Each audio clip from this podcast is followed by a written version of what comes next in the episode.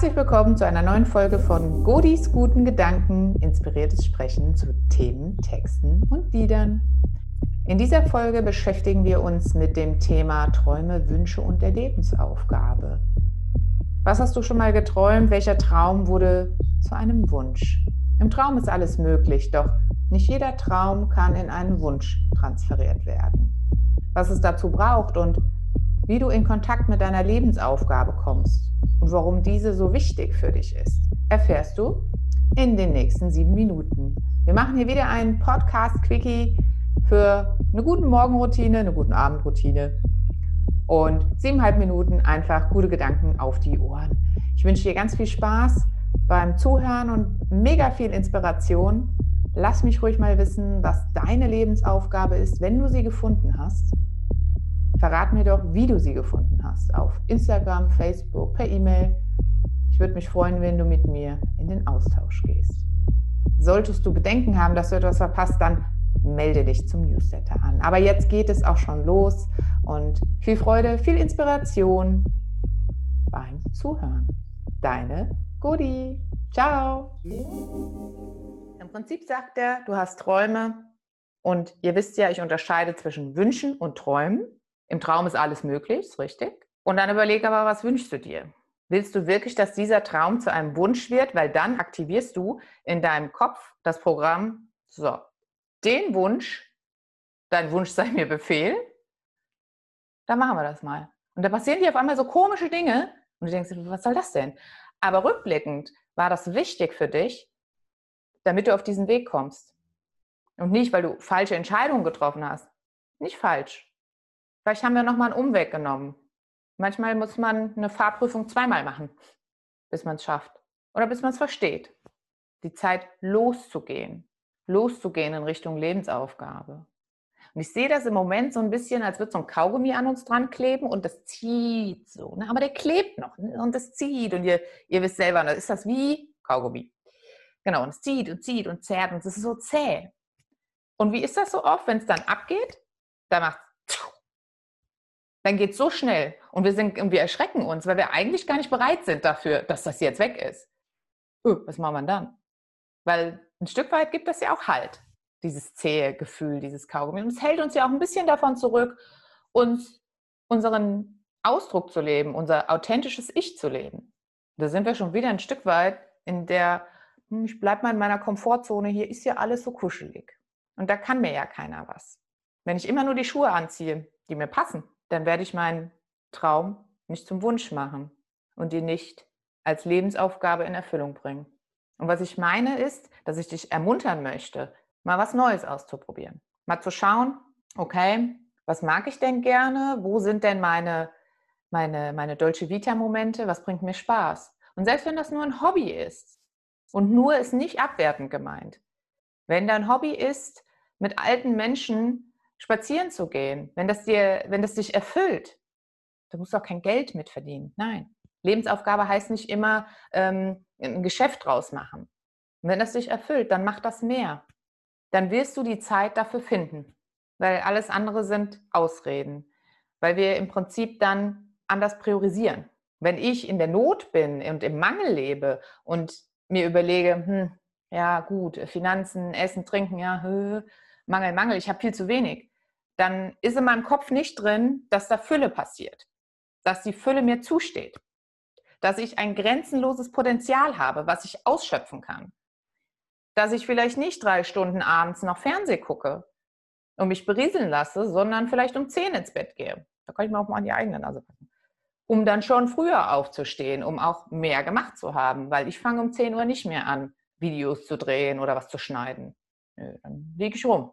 Also wie sinnvoll habe ich meinen Tag genutzt, um meiner Lebensaufgabe Ausdruck zu verleihen? Um dem nachzukommen, wofür ich doch so sehr brenne. Warum lösche ich immer ein bisschen? Weil ich vielleicht die Angst habe, die Schuhe könnten wirklich zu groß sein. Hm. Oder dass die Schuhe Flipflops sind und wenn ich zu schnell mache, ich hinfalle und mir wehtue. Schmerz ist für uns Erwachsene, also auch hinfallen ist für uns Erwachsene, wir sind es ja gar nicht mehr gewohnt. Wir kennen das ja gar nicht mehr, hinzufallen. Also als Kind, ich weiß gar nicht, wie oft ich hingefallen bin. Und ich hatte auch ein, ein aufgeschlagenes Knie. Ja, das stimmt. Also als Kind ist man nicht so groß, dann hat man es nicht so weit nach unten. Das stimmt schon. Als Erwachsener, ja, sind dann bei mir jetzt 1,65, die ich darunter falle und dann tut das weh und dann möchte ich das nicht, weil ich habe ja gelernt, ich will nicht, dass ich, dass ich mir weh tue, dass mir andere Leute wehtun. Und ein Kind sagt, steht wieder auf und sagt, hm, tat jetzt weh, habe ich daraus gelernt, okay, mache ich nicht nochmal oder mache ich ja noch fünfmal.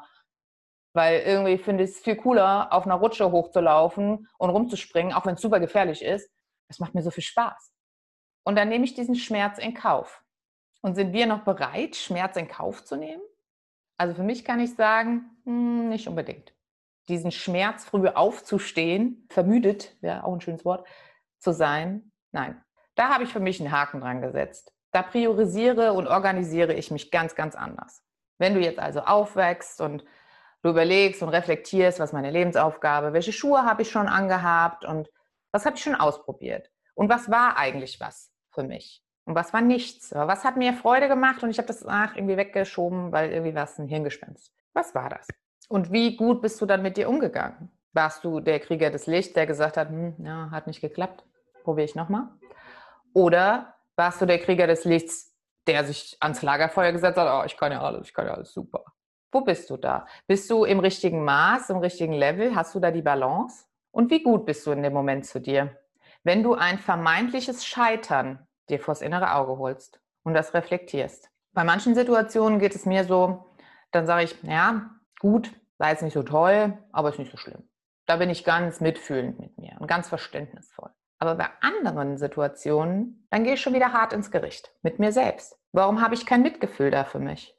Warum fühle ich nicht mit, sondern gehe in die Bewertung? Und die Bewertung ist immer oben. Und hier ist das Fühlen. Und ich muss dann auf diese Ebene gehen, weil ich das Gefühl des Versagens oder das Gefühl, was ich in dieser Situation hatte, nicht aushalten kann. Weil das zu viel für mich ist.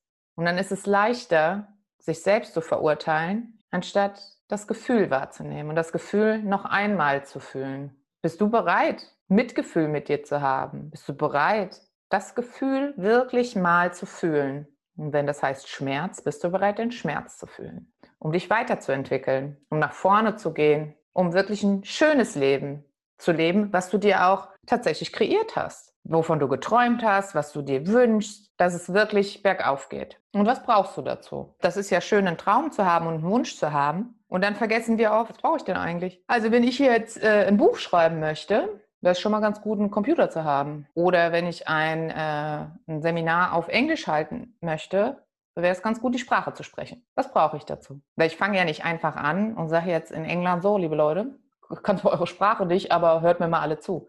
Das wird nicht funktionieren. Also was brauchst du, wenn du deine Lebensaufgabe leben möchtest und auch musst? Ich muss, ich kann gar nicht anders. Da gibt es keinen, na, vielleicht doch oder nicht. Ne? Das ist das dann gesetzt. Ich muss und nicht ich darf oder ich kann oder ich will. Und ein Ich muss heißt, ich habe einen inneren Drang dazu, das zu machen. Und wenn du den nicht verspürst, dann überprüfe dich einmal, okay, mache ich eine Selbstsabotage, habe ich einfach Angst oder zweifle ich an mir, bin ich im Vertrauen? Oder meine ich nur, dass das da meine Lebensaufgabe ist? Hatte ich vielleicht Schuhe an, um in diesem Bild zu bleiben, die mir ganz gut gepasst haben und ich dachte, hm, die nehme ich auch. Die kaufe ich mir auch. Die stehen mir ganz gut. Und finde vielleicht später heraus, nee, es waren doch die anderen, das andere Paar. Aber was mache ich denn jetzt?